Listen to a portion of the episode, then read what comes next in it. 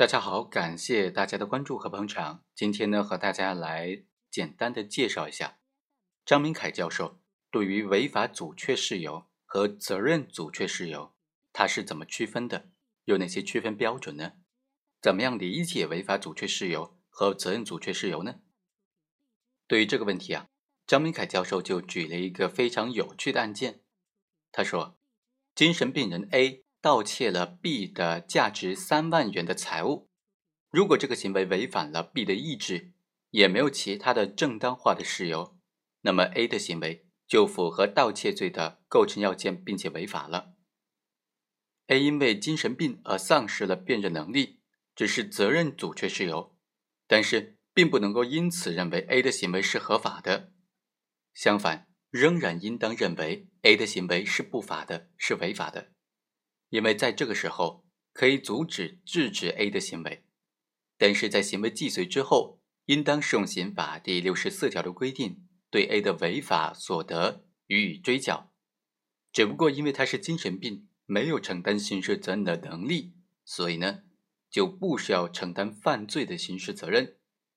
但前提是他已经构成犯罪，并且已经是违法了的，所以。首先，行为人在行为的时候，如果别人发现了他的盗窃行为，别人是可以阻止制止的；而且在盗窃既遂之后，也应当按照刑法的规定，对他的违法所得进行追缴，发还给被害人的。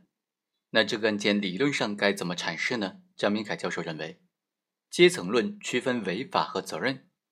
所以同时区分违法性阻却事由和责任阻却事由呢？从形式上说。对于符合刑法分则条文所描述的行为，也就是符合构成要件的行为，要么从责任阻却事由的角度去分析，去否定他的犯罪；要么就从违法性的角度去阻止、去否定他的犯罪。即使没有采取三阶层论体系的这个英美国家，它实体上的辩护，它的辩护事由也是区分为正当理由的辩护和免责的辩护。正当理由的辩护就是违法阻却事由，免责的辩护就是责任阻却事由。从实质上说，只有区分违法阻却事由和责任阻却事由，才能够正确的评价行为的性质，从而有利于发挥刑法的行为规范作用。也就是说，人们应该选择正当行为，而不是错误却可以免责的行为。如果刑法体系，没有能够对两种行为、两条道路的准确界分，那么就不可能很好的指引人们的行为规范了。另外一方面，如果行为符合构成要件，但是并不具有违法阻却事由，却具有责任阻却事由的时候，这就表明这个行为是不法的，因而是可以制止的、可以阻止的，乃至可以进行正当防卫的。反过来说，如果行为虽然符合构成要件，但是具有违法性阻却事由，这就表明这个行为是正当的，所以是不能够阻止、制止、防止的，也不能够进行正当防卫的。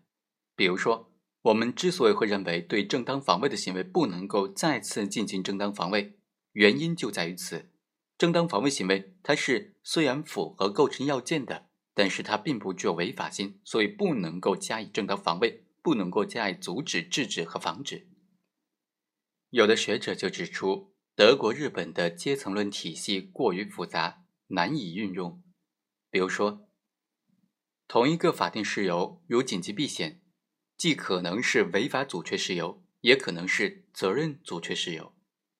将本来比较简单的问题，却由于体系的层面分离，搞得异常的复杂，以致不但会使司法者一头雾水。就算是理论家们也常常是晕头转向的。其实呢，将紧急避险区分为阻却违法的紧急避险和阻却责任的紧急避险是十分简单的。在德国，阻却违法的紧急避险要求行为人所避免的损害明显的大于避险行为所造成的损害。如果符合这一条件，就阻却违法；如果不符合这一条件，就判断行为人他的行为。是否属于阻却责任的紧急避险？也就是说，行为人是不是为了避免自己、亲属或者其他关系亲密的人的生命、身体自由所面临的危险，而导致所造成的损害，并不明显的小于所避免的损害呢？在我国，只要确定了阻却违法的紧急避险的限度，那么不符合这一限度的，就可以考虑是否属于责任阻却的紧急避险了。好，以上就是本期的全部内容，我们下期再会。